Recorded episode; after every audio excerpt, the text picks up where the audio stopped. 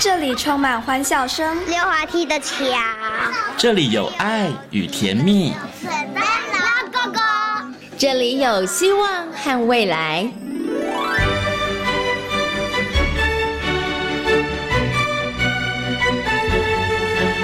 遇见幸福幼儿园，遇见幸福幼，遇见幸福幼，遇见幸福幼儿园。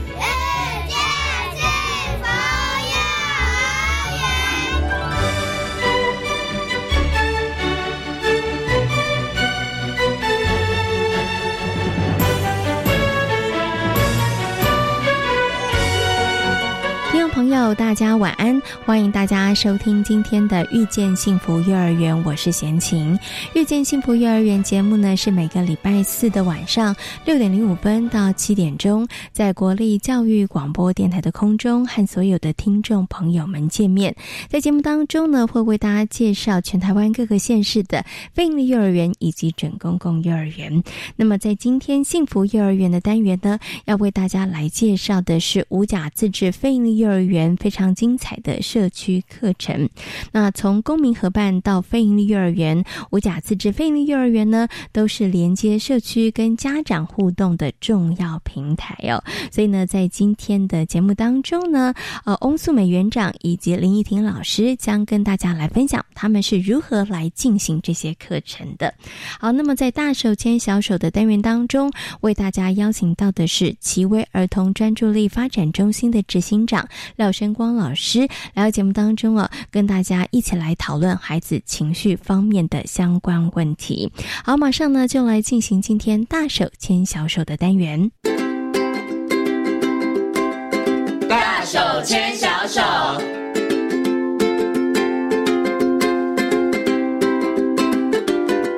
是教育广播电台，您现在所收听到的节目呢是遇见幸福幼儿园，我是贤青。接下来呢，在节目当中呢，要进行的单元是大手牵小手。那么很高兴的为大家邀请到奇威儿童专注力发展中心的执行长廖山光老师，光光老师呢来到节目当中，跟所有听众朋友还有我们的家长们一起来讨论呢有关于孩子方面的一些问题哦。首先呢，先跟光光老师问声好，Hello，光光老师你好。哦，各位听众大家好。嗯，今天呢，我们要跟大家来谈谈呢孩子自我控。控制方面的一些问题哦，这个呢一定会发现，咦很多爸爸妈妈会发现，哎，其实我们家的小朋友怎么好像老师一直在说不要不要不要啊，或者你叫他做什么，说不要我要做什么，对，好像孩子在这个部分上面，有的时候爸爸妈妈会觉得不太能了解，而且孩子好像他只有在某一个时期特别会这样，可能之前他都很 OK，我们都属于那个沟通没有障碍的，对，但是为什么突然间孩子？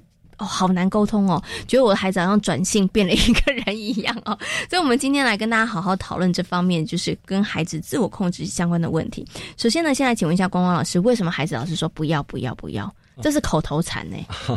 应该说讲就是呃，像这叫我们叫第一反抗期了啊。第一反抗期实际上一开始出来的时候是在两岁的时候，嗯那两岁的时候，小孩子正在发展自我概念啊，自我概念就是说他要了解自己跟妈妈实际上是两个不同的人。嗯哼，好。呃，在小婴儿时期，基本上他想要做什么，妈妈都会给他，甚至他还没有想到的时候，哎，妈妈就已经准备好。是哦，比如说他准备要，他肚子饿了，他要喝奶奶。嗯哼。但问题是，他肚子好像有点饿，但他还没有想要。妈已经冲妈已经好了，冲好了就塞进去。对。呃，尿布也是这样，尿了以后，嗯，哎。还没有妈妈还没有到很不舒服嘛，但是妈妈就已经帮他换好，对，所以基本上来说，就是他想什么，基本上妈妈都晓得。哦。然后妈妈会满足他所有的需求，哦，但这也是必然的。是。那哎，他就觉得爸爸妈妈呃，妈妈跟他就是一体，就是他跟他是同一个人，心有灵犀。对，好，那当然很奇怪，就是随着一岁半到两岁的时候，他的自我探索的能力变得进步了，他可以走路、跑步，可以爬。哎，他开始会去做一些呃妈妈意想不到的事情，哦，那比如说他可能要拔插头或什么，哎，这时候就很奇怪，他明明就很想拔插头，但是他只要一拔下来，妈妈就把它插回去，嗯，啊，他不管做什么东西，妈妈会去限制他，他就觉得好奇怪，妈好像变一个人了，对不对？原来不是我们先觉得小孩变一个人，原来是小孩先觉得妈妈变了一个人，那他就要开始做实验，呃，做实验就很简单，就是他今天被你阻止了，嗯，哎，他就要再做一次，哦，比如说。哎，他去玩插头，妈妈就会说：“哎，不可以哦。”哦，那他再插一个插头，爸爸就说：“哇，你好棒！”哎，那他就没办法，他就要再搞一次。嗯，那因为他会被拒绝，所以他也学会要拒绝别人。嗯，哦，也就是说，哎，今天我要玩插头，你不让我玩，你跟我说不可以，哎，那你跟我讲要做什么，他也会说不可以啊。那所以他现在在反复的练习，就是在反复的练习，就是拒绝和坚持过程当中。他竟然突然有一天，他就会了解到啊，原来妈妈想要东西不是百分之百跟我一样。嗯哼。那他今天就会开始了解自己是一个独立的个体。我有我喜欢的事情，别人有他喜欢的东西。嗯。那这叫第一反抗期。那第一反抗期基本上一定会出来。嗯。哦，那只是说有些小孩子两岁没出来。嗯哼。哦，那他就会四岁再出。哦。哦，那四岁没出来。哦，他七岁就会出来，嗯，哦，那小孩子当然越小越可爱嘛，哦，对对，哦，四岁，当然包容度也高一点，对对。是，哦，所以嗯，很多小孩子等到现在，我们现在目前碰到蛮多小孩子，就是在书上写，虽然都说两岁的时候第一反抗期出来，但实际上我们现在很多小孩子是四岁的时候第一反抗期。嗯，是，哎，那为什么他会比较晚才出现呢？会不会是因为可能很多的爸爸妈妈其实很疼爱小孩，所以呢，孩子想做什么，他们其实就让孩子去做，然后就觉得，哎，也不会像我们刚刚前面讲说，哎，你不要做这个，然后就是哦，好了好了，没关系，爸爸妈妈也不跟你计较，那你就做，会不会是是不是这个原因？所以让孩子他可能在自我的概念就是理解到，哎，爸爸妈妈想的其实跟我是不一样的，这个部分上面他们其实发展或者成熟的比较晚一点。点点哦，会，我就是说，呃，很多爸爸妈妈会说，不会啊，我小时候，呃，我孩子小时候都超乖的，我说什么他都 OK，像他没说什么，你都帮他做完，他要说什么不要，哦，对对，他没有想要买玩具，你都帮他买了，那他有什么好说不要？对，他就开心啊，对不对？所以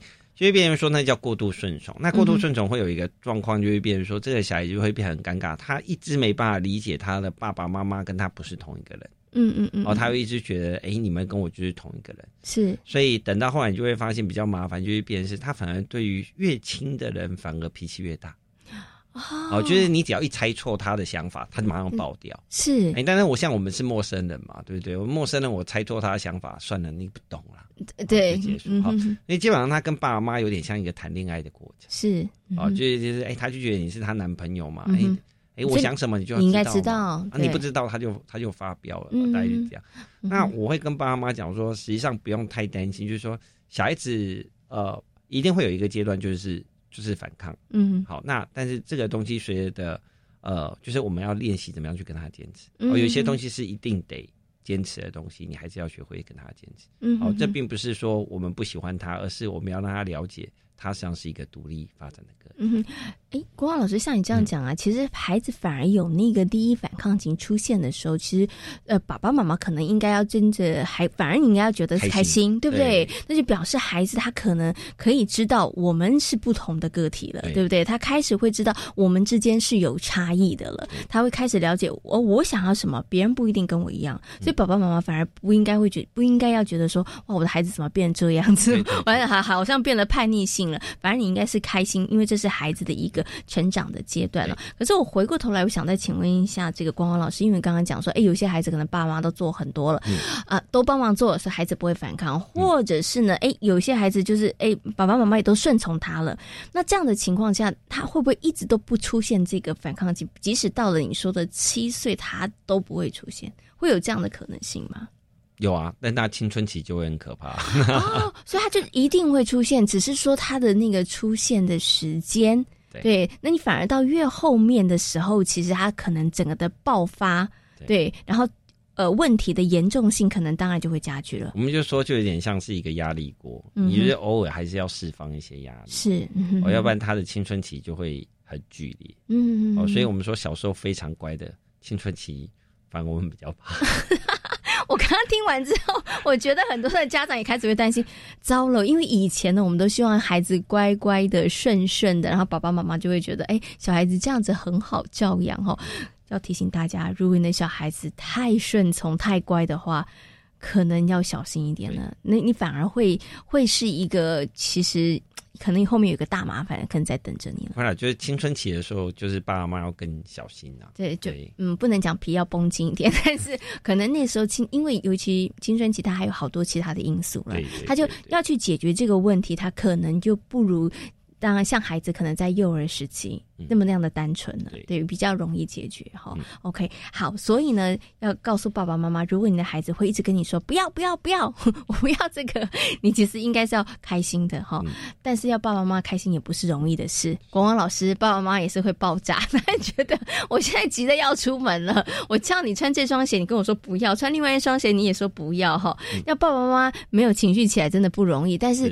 爸爸妈妈应该怎么看待这件事情？然后他们其实应该怎么处理比较好呢？哦，应该是这样，就是呃，很多时候我们大家都会跟爸爸妈妈讲，那就有一些孩子的自主意识比较强。嗯嗯。好，那自主意识强，它是一个特质啦，就是说，哎，比如说他衣服他都要自己穿，什么都要自己穿啊。那这个当然还有牵涉到很多因素啊，比如说有些是因为呃自主概念比较强，那有些人是因为感觉特质的关系啊，比如说呃。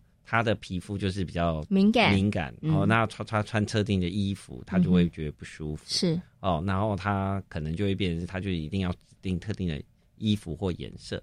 这大概在两岁到三岁的时候，就小孩子就会有些就会有这个特质，就是他有喜好，就是他会坚持他的喜好。嗯那。但是讲出来，对我们大人来说，实际上我们真正生气的原因，并不是因为他在坚持他的喜好，而是时间压力。对，哦，就是说，但是小孩子不会跟你讲时间，他根本就没有时间观念嘛，对不对？你跟我讲说，现在都几点了，我要急着出门，是，对他来说没有啊，我没有感觉啊。所以这时候我们实际上要用策略，比如说，哎，是不是在前一天就把他要穿的衣服都先准备好，先问问他，对不对？你要选择没关系哦，你。晚就是晚上时间很多，对，晚上时间很多，你就先选好，选。好以后我们就放在旁边。啊，明天早上就穿这个，是。哦。那你又尊重到他的选择权，但是又不会压迫到我们的时间压力，是哦，这是一种方法。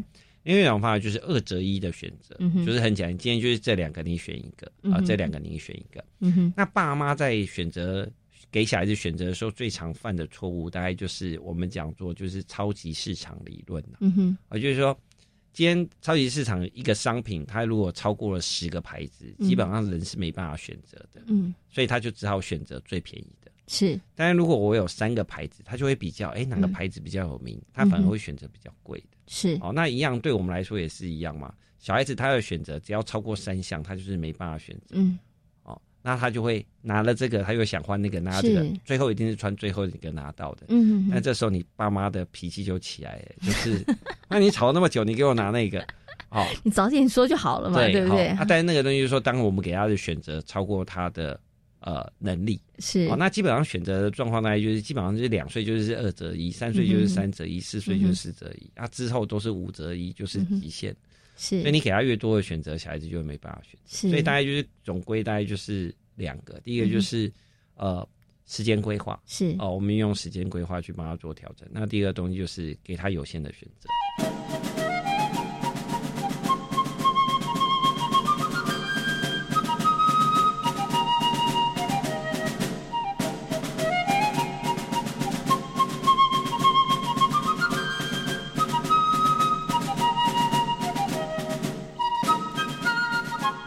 所以这个就是面对孩子，他如果自我意识比较强的时候，爸爸妈妈要怎么样处理哦？因为像刚刚光光老师讲的，真的，我觉得很多爸爸妈妈脾气会起来，其实真的是因为那个时间压力，让你觉得说你怎么不赶快做决定哈？那所以呢，其实有一些可以变通的方法，然后给孩子选择呢，也不要太多，两个就可以了哈，二择一其实就 OK 了哈。那我要回过头来再请问一下光光老师，那如果孩子什么事都说不要不要不要，这个可以吗？这可以吗？不要这个好吗？不要，他都。说不要怎么办呢？就是我要让他选，他也不选了，怎么办？呃，不是，因为你就是最重要的是，你不要问要不要，所以是爸妈的问题。呃，应该来说，实际上我们呃，因为我们实际上自己是做小孩的哈，那基本上来说，我们带我我们应征一个，我们应征一个新的治疗师，基本上我们大概看三件事情。哦，第一件事，这个人爱不爱笑？嗯，哦，就是他如果爱笑，小孩子很怕那个没表情的人，是，所以你一定每天都要笑。小孩子，小孩子对于那种。扑克脸，也不能说扑克脸，就是这个人比较表情比较平，呃，表情没有那么丰富。对对对对对，小孩子对于那种，就是我没有笑，但是我也没生气，我就是没表情，表情不太明显啊。对对，那个他会怕。好，那第二就是这个这个老师，哎，看到小孩子会不会蹲下来？是啊，就是哎，我们一定要蹲下来跟小孩子拉近距离，然后再跟他讲。第三个就是会不会一直说要不要？因为因为你只要问小孩子要不要，他第一个就是说不要啊？为什么？因为你讲不要，他就会再拿第二个，对不对？然后他再说不要，他就会拿第三个。我再说第三次不要，就拿第三个，对不对？那我一直说不要，哇，就我就有五六个可以选的，对不对？啊，好，所以那我当然要选五六个。对，那所以第一件事不要问他要不要，就一定要做的事情就不要问了。啊，就说这个拿过去，这样就好了。哦，那所以基本上。你又爱问要不要，然后又问他说你为什么那么爱说不要？他自己也觉得，那你干嘛要问呢？好好不好？所以懂了，所以为什么孩子会常常说不要，是因为跟爸妈的问话有关系。所以你就不要问他你要不要，就是说，哎。牛奶赶快喝，对不对？好，我们要出门了。那如果这时候他有意识跟你说我不要喝牛奶，就说好，那就是牛奶跟果汁，你两个选一个。对，就这样子的一个方式哈。所以面对孩子呢，在这一个算是自我控制的一个阶段里头呢，爸爸妈妈也要有一些因应之道。那其实讲到这自我控制呢，就让贤贤想到，我曾经有看过小朋友哦，就是他们其实我们刚刚讲的是一个语言表达的一个自我控制，但是我有发现有小孩子哦，可能你在跟他聊天聊聊，前面。都还好，突然间他就尖叫了，你知道吗？我觉得他好像控制全场，那个尖叫大家都会看他的那种感觉哦。请问一下，光光老师，小朋友为什么会这样？为就是没来由的，他就突然间尖叫了起来，是为什么？是我猜的那样吗？就是他想要控制全场吗？哦，基本上还是这样哈。就是情绪的表达，基本上来说，它分成几个阶段。好，那第一个阶段是用声音，嗯呃，就是用低的，用叫的，然后用这个。呃，用声音来发，对，用声音来发泄自己的情绪。嗯哼，那再等到第二阶段，就是用手势，嗯哼，就是叉腰啊、举手啊、做鬼脸啊，用动作来做情绪表达。那第三个阶段就是用表情，也就是挤眉弄眼，就是来做他情绪的表达。那最后一个阶段就是语言，嗯，哦，所以实际上基本上是声音、动作、表情、语言。嗯哼，好。那通常来说会有这个状况，就是说小孩子最喜欢尖叫的情况上，基本上是在两岁。嗯哼，而两岁的时候，就是说，因为他这个语言表达能力，就是他想的太多，嗯，啊，就是他他想要讲太多。啊，但讲不出来，但是就是就是卡住了。嗯哼哼，那就是哎，他很努力的讲，但是。他讲了，你又听不懂，那他最后就没办法，他就会选择他最熟悉的方法，就尖叫。叫，嗯哼。那理论上来说，在两岁多到三岁的时候，因为呃，两岁之前还好，因为两岁之前他想法也很少嘛，他也没什么主观意识，是，所以实际上那时候会尖叫不多。但是反而是在两岁到三岁，因为语言已经他听得懂，嗯哼，但是他。词汇可能还没那么多，对，所以在有时间压力之下，就诱发了他出现这个尖叫的反应。好，那所以基本上在两岁到三岁，基本上是应该算是高，就是那个高，就是高峰期。好，那当然有部分的小孩子，他的这个语言能力呢，理论上在四岁的时候呢，基本上来说，因为他语言表达能力就已经。基本成熟了，他的句子基本上都已经 OK 了。是，所以基本上在四岁以后，基本上来说，就理论上孩子应该是不会用尖叫来表示情绪。但如果四岁之后他还会用尖叫和大叫来表达情绪的话，那可能爸妈就注意，就是这个小孩子是不是语言发展有比较慢，嗯，哦，或者是有情绪控制上的。哦，OK，好，所以刚刚光光老师有讲了，为什么孩子他有的时候会诶突然间尖叫了哈？如果所以如果孩子在两岁到三岁这个中间，他时不时就尖叫的话，那你大概就知道说哦，他有话说不完呐，有话话太多了说不出口，对不对？那可是如果是四岁之后的话，刚刚光光老师有提醒，可能是孩子的表达上面，可能还是真的没有办法。表达出他内心真的想讲的话，可能在语言的部分表达要训练了。那或者就是他的情绪上面，他不知道怎么去化解了，所以他就用尖叫的方式。就比如说，呃，通常会碰到尖叫，就是他觉得他有讲，但别人不听不懂，就是别人呃，他不会觉得别人听不懂，他又觉得他不听。哦，所以通常尖叫通常反而比较常注意我，注意我，反而是哥哥啊。我觉得如果有兄弟，哦，通常哥哥会比较容易尖叫，弟弟比较不会尖叫。应该觉得弟弟不听他的。对对对，就是。我已经用说的啊，我都已经跟你讲道理了，那你为什么不听？啊，弟弟听得懂，他就不当弟弟了，所以我就我当哥哥啦。啊，所以他就跟他讲，他听不懂，他就叫啊，就叫嘛，就就是啊，就挤啊挤啊，那叫声基本上就是要就是要管他嘛。是是是，也是吸引他的注意力，然后也是说你听我听我，对对对对，OK。但是他已经很冷淡，他没有动手啊。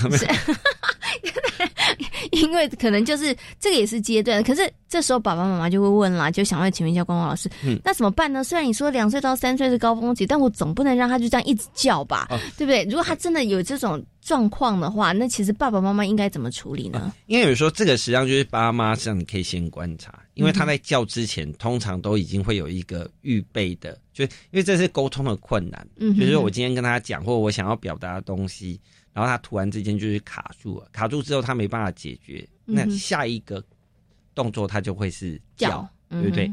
但是当我们看他卡住的过程当中的时候，爸爸妈妈可以当他的翻译机哦，就出手一下。对，就是好，这时候帮他把他想要表达的东西讲更完整，讲的清楚一点。说哦，实际上他想要是要这个东西，那你可不可以先接他一下？就是只要有一个人帮他把这句话讲出来，嗯，哎，他就不需要用叫或者是用动作的形式来做。是哦，对，那就可以渐渐化解。那小孩子模仿能力都很强了，嗯哦，就一样嘛，就是。哎，把他这个句子，把爸爸妈妈这个句子背起来了。是，他下次碰到这个状况，哎，他能解决，他就不会尖叫。哦，所以其实爸爸妈妈在这个部分上面，我觉得就扮演非常关键的角色了。所以你不可以直接就是骂孩子说你干嘛叫，你不会好好讲啊，对不对？这样子反而其实会有反效果了。呃，对，因为他也不想要好好讲什么，而且他可能就会觉得我就是被。被骂了，对对不对？然后他其实也不知道怎么去做修正啊。应该是这样子，就是说小孩子实际上期望爸爸妈妈的角色是帮他解决问题，嗯嗯哦，但是就变成是你应该站在我的这边，你怎么站在别人那边？嗯哦，那他反而就觉得因为委屈，嗯，然后等到后来就会变成尖叫完以后变成生气，嗯哦，那反而会让妈妈妈你在解决上更。更麻烦，对不对？然后其实我觉得，在这处理的过程里头，它可能就会变成像是一个恶性循环啦。像刚刚光光老师讲，前面是我其实只是表达。不出来这件事情，我尖叫。可到最后呢，我感觉是，哎，爸爸妈妈其实是站在另外一方，我就生气了。对。然后你知道，它就变成是一个循环恶性的循循环的状况了。所以爸爸妈妈要出手的话，这个爸爸妈妈就是也也要稍微学习一下了，要讲对话，对不对？不要说你出手就是叫他不要叫，其实不是，你就是帮他讲。而且其实我觉得刚刚光老师讲的很棒，就是说，哎，爸爸妈妈。在讲的过程里头，也要有点技巧哦。对，因为其实孩子也是在看着你，学着你怎么讲话。所以，如果爸爸妈妈在这个部分上表达不好，他其实也就学到那个不好的一个表达的方式了，对不对？第一个就是不要让孩子觉得有愧疚感。我觉得知道对错是没关系，就是哎，我们不能教，但是要做什么？我们这样是跟孩子讲说，你不能做什么啊？但问题是，他要做什么，我们没有教。嗯，对，但是。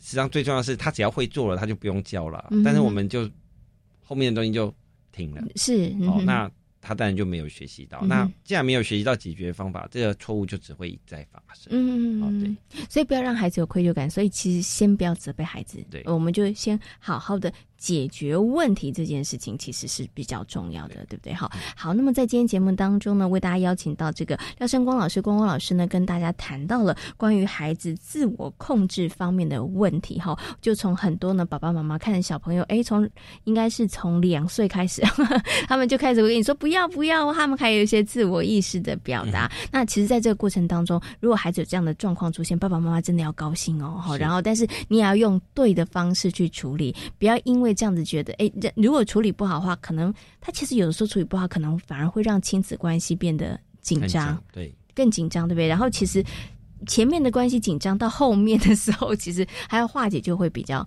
困难一点点了哈。所以也希望所有的爸爸妈妈要特别注意一下喽。那今天呢，也非常谢谢呢廖生光老师、光光老师在空中跟所有听众朋友所做的分享，谢谢光光老师，好，谢谢大家。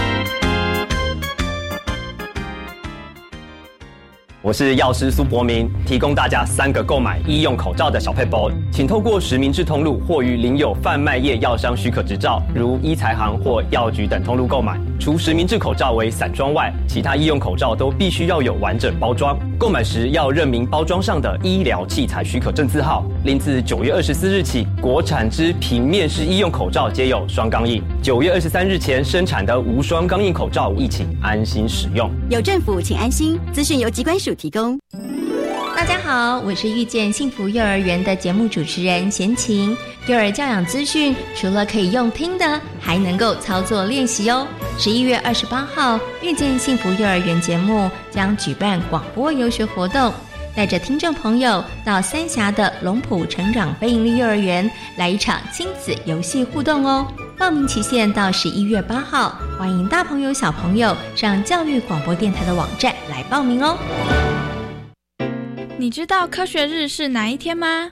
十一月十号，太棒了！今年的主题是我的地球，我来关怀。耶，赞哦！十一月三十一号到十一月十五号，在国立台湾科学教育馆、国立自然科学博物馆、国立科学工艺博物馆、国立海洋科技博物馆、国立海洋生物博物馆举办的第一届台湾科学节活动，欢迎参加。以上广告由教育部提供。大家好，我们是台湾弦乐团，我们都在教育广播电台。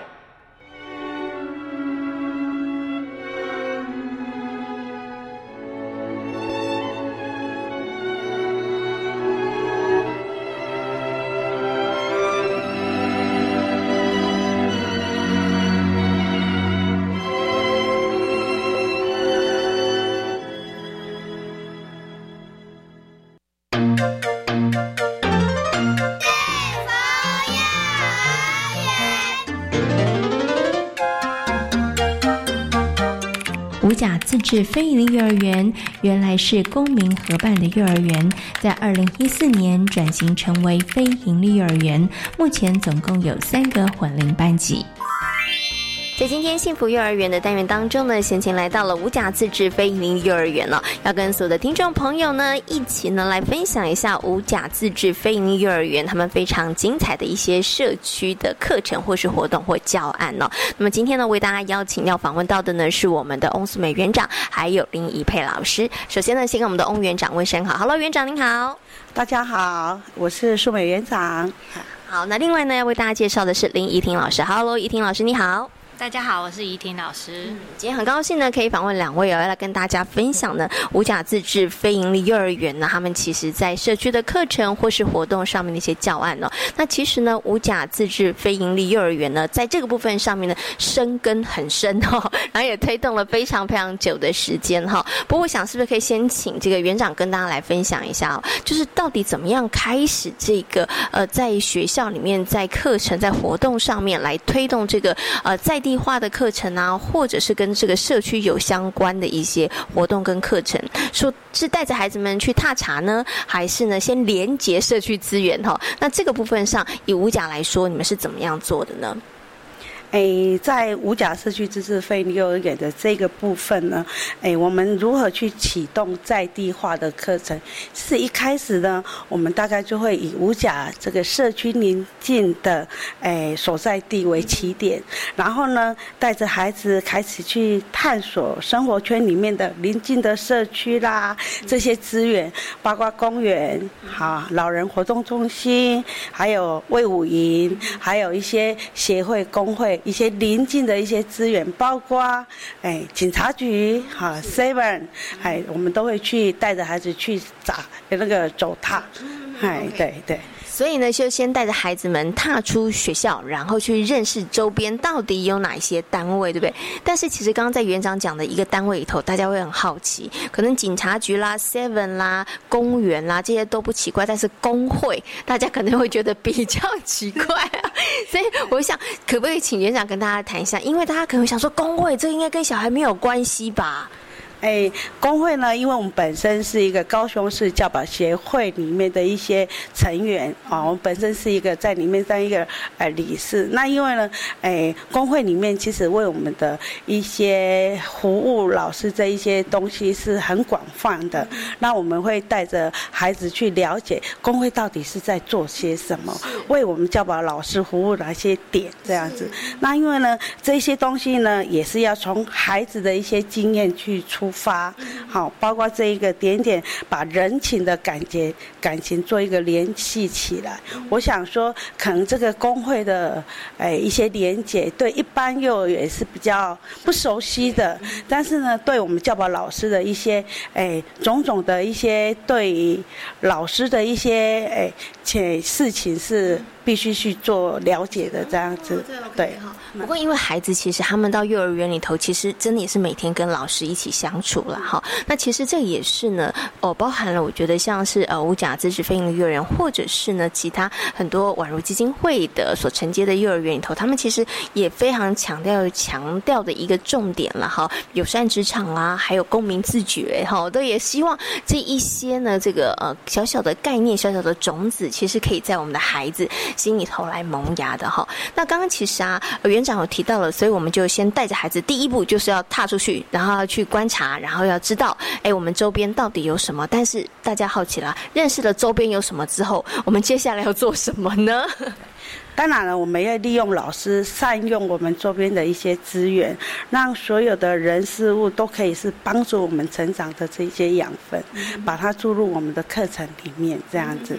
OK，所以其实这个时候就是把这些资源，不是只是认识他们而已，然后要把他们串接起来，要连接起来。哈，好，那其实呢，讲到连接资源这个部分呢，我就要请园长来跟大家分享了，因为其实我知道在这个五甲自治非营利幼儿园头，它其实有一些已经。经排入了，变成了日常的课程哈。即使今年呢，这个疫情有稍稍严重的情况下，哎，其实稍微暂缓，但是疫情一缓解，我们马上还是让它恢复到了这个我们日常的一个课程运作当中。而这些课程其实就跟我们在地的一些资源或是机构来做一些结合的。那我接下来就要请我们的园长来帮大家说明一下喽。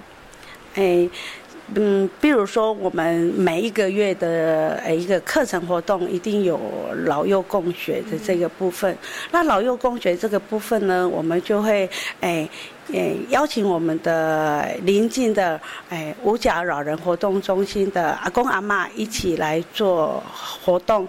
那这些活动呢，我们就已经。每一个月都会既定安排孩子固定的形式啊，去到老人活动中心里面去陪陪阿公阿妈，哎，做做活动。然后呢，除了这些活动之外呢，其实我们也会邀请我们哎自己的阿公阿妈加入。其实这些活动串起我们的课程，让我们的课程会变得更丰富。那除了这个哎跟阿公阿妈哎一起玩的一些老幼共学的这些活动之外呢，我们学校里。里面还有一个很有特色的一个部分，就是跟伊甸早疗融合的孩子、漫飞天使这些孩子一起来做一些连接，让爱可以传递在园区里面。那通常呢，这个活动呢，也是哎每周由伊甸早疗的孩子，大概有十位的孩。小朋友由他们那一边的老师呢带进园区里面来跟我们的课程里面做连接，啊，进入学习区去玩，或者老师也安排了一些户外活动来做连接，让孩子让我们的孩子也知道，哎，随时身边的一些有跟我们有一个差异性的不同，但是我们看见孩子的差异性，我们如何去关爱这些孩子，然后哎一起做连接的一些学习，这样子。所以其实从刚刚园长跟大家分享里头哦，会发现其实五甲自治非营利幼儿园跟这个社区资源的连接，除了把这个资源然后带入到学校里头，它可能成为课程活动的一个部分，帮助孩子学习成长之外，其实我觉得好像也是把我们幼儿园里头拥有的资源，其实也是可以分享的，对不对？像这像这个老人部分，其实哎，小朋友他们上课的内容方式也可以跟老人家互动，或者是在伊甸早疗基金。会这个部分上面，其实孩子们他们就是幼儿园的一些孩子们所获得的有拥有的一些资源，也可以跟这些孩子们来做分享哈。好，那刚刚呢，其实园长跟大家分享，在这个资源部分上面呢，是哎把资源整合起来，然后融入在我们一般课程的内容里面哈。那我们接下来呢，要请怡婷老师来跟大家分享，就是哎我们出去踏查之后，我们要怎么样从外面所观察到的这一些呢，然后来发展一个又一一个的课程哈。好，那其实呢，因为五甲自治非营利幼儿园距离魏武营还蛮近的，所以呢，其实就发展了一个跟魏武营有关的一个课程活动教案。好，那我们接下来呢，就要请怡婷老师跟大家来分享一下喽。呃，我们就是因为临近的部分是魏武营，所以我们就是就它的那个特性，就是两个，就是一个是历史，一个是生态的部分。那历史的部分，我们就去扣。呃，走了一趟之后，我们老师是先去了解了之后，我们就是带孩子去有点走马看花，看看他们的兴趣在哪里。那发现就是说，他们对历史就是遗迹有一点点的兴趣，我们就回来讨论之后，请他们回家就是去查资料，带来我们再一起来讨论。那他们去就是跟爸爸妈妈一起共同参与了这一个讨论之后，连爸爸妈妈就会知道说，哎，我们现在。在做什么？那回来讨论了之后，我们就带他去，因为对遗迹有兴趣，我们就跟着孩子去往他们的兴趣去，就去找了遗迹。那后来也发现说，哎，魏武营就是一个军事遗迹，就是军事，应该是说以前军事军营的地方。对对对对，所以他们就，我们就先从历史。往这个地方去，然后就去探究、去找寻每一个遗迹，然后找完了之后，就去让他们去挑选喜欢的啊，然后就对这个的部分又回到了我们教室的角落里面去进行盖那种积木角，就进行搭建啊什么的。对，那生态的部分我们也是让孩子去去就是去选，我们就有一次让孩子自己带相机去选自己喜欢的两个。植物想要认识的植物，那拍照回来，我们就利用一下家长的资源，因为我们有家长是种植的，我们就邀请家长来替小朋友解说，就是那一些植物到底就都叫什么名字，然后特性又是什么这样子，然后让孩子去了解他们想要认识的那些植物。那认识完之后，就是他们又认领。我们就把那些植物又变成了小书，就变成有点传承下去，给我们中小班一个呃魏武营生态的图鉴，对，让他们以后去的时候就会发现，哎，这些植物我们以前的哥哥姐姐们都找过了，对，然后。再来就是，我们就每一次去每一次的探访中间，我们都会去捡拾果实跟那些种子。那我们再利用那些果实种子做很多的一些文创商品，对。然后就是，所以每一个文创商品带回家，毕业之后带回家，就算放了很多年，他都会说得出来那是什么种子，然后特性又是什么。对，就是对他们来说是一个很。还不错的一个记忆点，对。然后最终我们就是小朋友把所有的课程通通把它变成我们的毕业典礼呈现。就像这一次我们就呃就是最后是生态的部分，所以孩子们对诶魏武营里面的植物呃某一些，我们就抓几个主角出来，就某一些的特点啊跟它的特性，我们把它编成歌，然后编成一部剧。最后在我们的毕业典礼演出，对，然后就是很完整的一个，呃，搭配我们的在地的社区的东西，然后放到我们的教学里面去，对。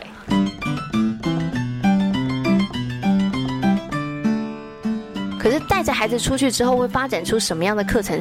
其实老师心里都没有预期的准备哈。我们的底就是认识历史，可是不知道为什么后面跑出那么多的东西来，对对对。这时候就要佩服我们的幼儿园老师，他们真的很厉害，五花八门，各种奇招都可以接得住。像您刚刚有提到的那个小书，就是可能大家认识这个植物，所以他们认识之后，其实我们还有绘图嘛，然后做成了一本一本小书吗？嗯，我们就是集集每个人一人一张图画纸的大小，然后我们帮他就是印制他们拍照的，他们自己拍的照片，然后还有一些，因为他简介说明他们没有办法写，所以都是我们帮他打好，然后就给他，他们自己去。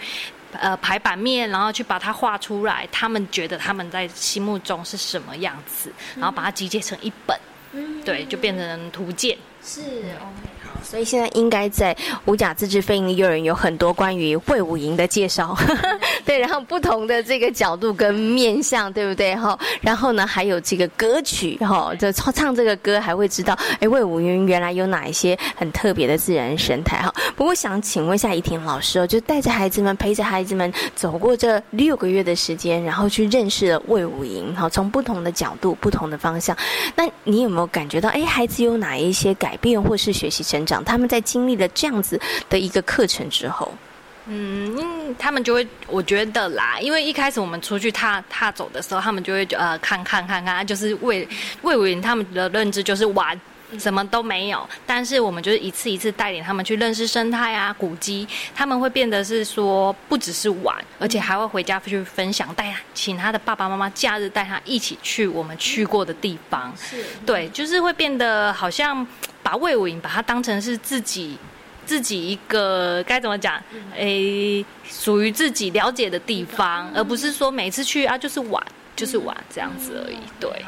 可能之前就是把自己当观光客吧，对不对？对，然后走过就路过，对不对？可是现在会发现，哎，这这跟我有关系，哎，这其实也是我家乡的一部分，哈。孩子可能在这个部分上会有比较深的连结，哈。那其实从孩子可能也会影响到了家长哦。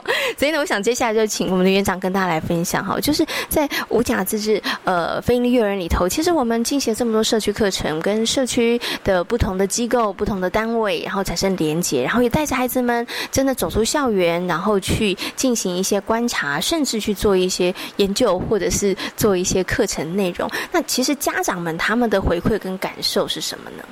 我可能会针对三个部分，哎，第一个部分我们来讲我们的早疗这一个部分，特教的这一个部分，因为呢，通常非盈利的幼儿园，我们大家都知道嘛，有一些特教生，我们是。哎，零拒绝的。那接着我们又有伊甸早疗的一些融合，这些孩子融入我们的学校里面，孩子在对于协助旁边的人关怀其他小朋友这个部分是做的非常的落实。哎，刚开始的时候，开学的时候，开学国小开学不久，我们就有家长回来跟我们回馈，哎，他的孩子已经去读了一年级的时候，通常去到一年级这个哎环境。是一个陌生的环境，当下人跟人彼此还不是很熟悉的时候，其实，在五甲这边的孩子已经表现了一种很热情的心。为什么班级上有一些特比较特别的孩子，当下课铃声一窝蜂的时候，孩子往外冲的时候，我们就会发现，家长就发现自己的孩子，哎，这是因为透过家长。转述给我们知道，说他的孩子会留下来去协力一些比较特殊的孩子，说。有没有需要我帮忙的地方？他不是一窝蜂的跑出去下课跟大家一起玩，他是会用关爱的心去关怀其他的孩子。因为这个听妈妈讲说，这个孩子是因为是 CP 的孩子，走路比较不方便。那我们的孩子会哎主动协主动协助他，有没有那种那种人跟人的暖度就出来？我觉得说，哎，在五甲毕业的孩子的一个特性是不太一样的，他是有有。爱的孩子，他会主动哎留下来，而而不是是一次两次，而是长期都这样子。那听班导师在回哎回溯给家长听的时候，那家长的心里是满满的感动啊啊！原来我的孩子是这么有爱的孩子。那我想说，他来跟我们讲述的时候，其实我们也心中也很也很感动。为什么呢？哦，原来在这里给孩子的是一种充满爱的环境。成长当下，孩子是把这些东西是带出去，又带到哎他所学习的一个场所，是不是？哎，他带到国小去。我说这个是个是个很棒的。那讲到那个哎老幼共学这个部分，我发现我们的孩子，那也是家长在讲述，他比较能体会阿公阿妈，哎他们的动作为什么生态为什么会那么慢？因为别变成那个关怀的心也是。有充满的这种哎关爱，会对阿公也会比较有耐心。他知道阿公阿妈的生理状况、身体状况是这样，慢慢变老，动作会缓慢，会主动去慰问关怀。我觉得说这个是在五甲，诶的孩子，其实他们很愿意跟老人家融在一起，共融共玩的这些概念，他们是诶。非常喜欢的，而不是去害怕排斥的。我觉得说这种东西是长久、长久以来，哎，五甲在这个部分呢是很落实的在做的这个两个部分。那至于说，哎，我们的对魏武营社区的踏查，那家长也回馈说啊，原来我的孩子认识这么多的植物，每一个植物都是有特性的，反而是每次跟孩子。到魏文里面，因为是很临近嘛，是啊，去的时候孩子可以很丰富的讲述老师曾经带他们过来玩这些东西，然后对他们的改变是怎么样子。那诶，孩子不仅是诶对内对外的一些改变，也影响对家长哎对正常化的教学的一些监管是对的，不是一定要有哎纸本、副本才是好好的教学。其实，在五甲里面。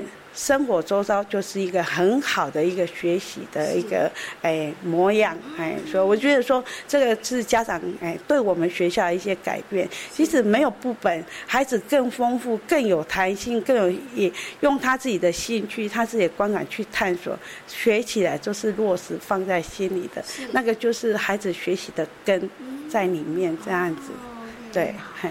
所以其实家长的回馈应该也是给了大家好大好大的鼓励哈，因为除了我觉得刚刚的园长跟大家分享里头，因为家长一定感受到了，哎，孩子怎么这么有爱，孩子怎么样这么样的温暖。可是我觉得在呃很多的社区的课程在地的话课程里头，其实就是带着孩子去关心你所生长、所生活的在地的人事物哈。那这些呢，其实就像刚刚园长说的，点点滴滴，可能每天日复一日，对日常的课程。里头孩子慢慢他就被累积跟培养了。另外，刚刚园长提到一个，我也觉得也是很重要的，就是哎，也让家长对于正常化教学更多的信心，更多的肯定，对不对？虽然没有部本，但是孩子他所。会的能力，他所拥有的，其实这个是一辈子跟着他的。他是一个温暖、良善、愿意关心周遭人事物的人，对不对？好，好。那刚刚呢两位跟大家分享的呢，是在这一个呃我们社区在地化的课程，哎，看到了孩子的改变，家长的一些回馈哦。不过，我想接下来想请问一下我们怡婷老师哦，就是说，呃，其实对于老师现这个第一线的老师来讲啦，去推动那个社区或是在地化的课程，其实我觉得他可能并不是。是一件容易的事情，因为一定要问一下怡婷老师，对以前对于魏武营有这么样的了解吗？他笑了哈。嗯，因为我应该是说我们要去踏查社区的时候，我们每个老师都是哈，为什么？对，因为其实就在地人，我不是在地人，我都已经不了解魏武营了，还是有在地人也不了解魏武营，所以其实我们在诶要去开发这个课程的之前，我们其实做了很多很多的功课，就老师就连。假日的时候也会出来，就是去找寻专业的，就是讲解人员去找寻，就是呃魏武营需要被我们了解的地方，它的历史啊，或者跟生态部分，我们都是花了好多个假日出来去一一的去上课啊、研习的。对，OK，好，这些其实都是。家长看不到的，对，其实你并不知道，老师在这个部分做了很多很多的功课，很多很多的努力哈。所以刚刚这个依林老师他有那个反应，哈，为什么？对，因为其实对老师来讲，那个其实是辛苦的，而且其实他可能要花很多。假日的时间，他也不能利用上班的时间，对不对？因为还是园内的平常上班日的时候，还是会还是会到园里头，所以变成要利用自己可能下班之后，可能呃，可能周末假日的时间，然后去做一些研究，去听研习啦、上课啦，或者是搜集资料。但是老师做了这么多功课，其实孩子也不一定照老师想要的走，不对？所以我想请问一下，怡丁老师，你自己啦，觉得说带孩子在这样子的。呃，进行社区的活动或者是在地化的课程教里头，你你自己觉得比较辛苦的点，对于一个老师来讲，比较大的挑战是什么？哎，我觉得应该是最大的挑战是孩子的反应，因为其实我们设立好的目标不见得孩子有兴趣，但是他有兴趣的就会变成是，哎，他这一次提出了这个兴趣，我们老师就必须赶在下一次课程之前去探探讨他的这一个兴趣，我们该去就是让孩子去了解什么，我们要先知道，所以我觉得比较辛苦的可能是就是我们会紧接着就是。就是很急呀，就是你提出了兴趣，我们马上这个假日就要去了解，对。所以老师就是要当任担任一个很好的那个捕手，小孩子不管怎么丢球，你们都要接住，然后要赶快去做一些这个可能功课了哈，因为孩子可能他们有因为印着因应着他们的兴趣跟他们的学习的这个动机，可是我相信啦，在这个过程当中哦。对老师来讲，他其实是也是辛苦的，因为可能他跟孩他比孩子可能熟悉的程度可能不会多多少，对不对？好，但是在这过程里头，其实也是跟着孩子一起在学习，一起在成长，倒不是说老师一直担任的是教导的角色哈。老师其实也是一个陪伴者，也是一个引导者。那我想请问一下怡婷老师，你真的跟着孩子们走过了这半年六个月的这样子的一个魏武营的一个社区的活动跟教育，你你觉得对于你自己来讲？有没有什么样子的改变？不管是在教学上面，或者是说，哎，对你自己来说，它有没有产生一些变化？嗯，应该有。跟孩子都差不多，就是魏武营就是一个呃公园，都会公园这样子，然后就是带孩子去，也就是去运动啊，去探索的地方，但从来没有想过我们会那么深入的了解魏武营，所以其实这样子走一轮下来，我们跟呃孩子成长的也很多，就是很多的历史啊，我们也是都第一次知道，生态也是第一次知道，说哇，原来这个花是怎么样怎么样，这个种子是怎么样怎么样，就是其实给我们带来知识的部分也是很多。对，哎呀好，所以老师们也是跟孩子一起学习跟成长啦。所以虽然辛苦，但是我觉得老师也是收获满满，对不对？然后再来一次别的课程也还是 OK 的哈。可以，可以。因为我常常觉得幼教老师真的很辛苦，那他们因为呃不同的孩子，然后可能要准备不同的课程，可能不同的教案。可是为什么老师们还是愿意在第一线上这么认真，那么样的有热情在工作？我觉得就是在那个过程里头，他们看着孩子的成长，他们其实自己也从中有一些收获跟成长哦，所以是让他们愿意一直持续在他们的工作岗位上努力哈。不过想最后呢，想请问一下我们的园长啦，因为这个五甲自治非营利幼儿园在推推动这个。社区的，不管是资源的连接，不管是课程，不管是把资源引进来，还是我们走出去，哈，对，那其实在这个部分上面，方方面面真的做了很多，哈。可是做了这么多，我觉得还是一样会有一些，嗯，觉得稍微比较辛苦一点的地方吧。您自己觉得比较辛苦的地方是什么？哎，其实走过这么多次、这么多年的一些在地课。课在地化课程的一些呃方案，或者是跟邻近的一些诶资源做一个连接，就是我们都是抱着关关难过关关过的概念，好像诶没有那么大的困难不能突破。我重点是在于老师的心态，园长的心态是很重要的。我们愿意敞开心，然后愿意共同成长、共同学习。那遇到的困点就其实就是会迎刃而解。我觉得那个态度跟心态很重要。你的目标是什么？你的方向是什么？你有就会带着你往前动的那个力量。那至于说真正要回馈说，哎，遇到有什么困难，其实我们比较大的就是说，哎，在培训新的老师。要来加入这个哎，因为五甲这个部分，其实老师的流动力是不高的，除非是说哎，我们宛如基金会里面呢，哎有新的远成立，大概有旧的资深老师会出去调到别人去，哎去做培育的一个部分，那就有新的哎成员进来，那自己再带新的成员这个部分，我们就要从头带起。那只要是找对好的老师，其实很快就可以迎刃而解，他就很快可以融入这个团体。所以说遇到什么困难呢？其实我们都会勇敢放下身段，勇敢去突破，所以就好像也没有什么困难。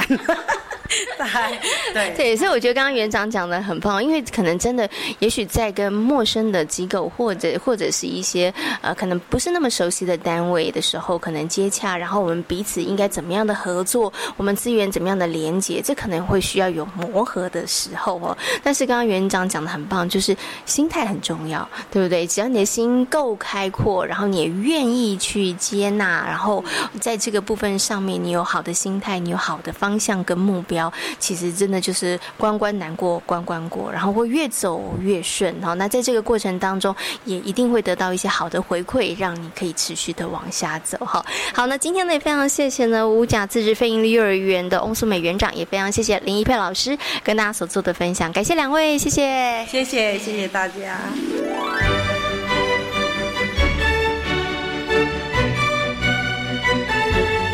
在今天幸福幼儿园的节目当中，为大家邀请到的是极微儿童专注力发展中心的执行长廖生光老师，跟大家讨论了孩子情绪方面的相关问题，同时呢，也为大家介绍了五甲自治非营利幼儿园非常精彩的社区课程和教案。感谢大家今天的收听，也祝福大家有一个平安愉快的夜晚。我们下周同一时间空中再会，拜拜。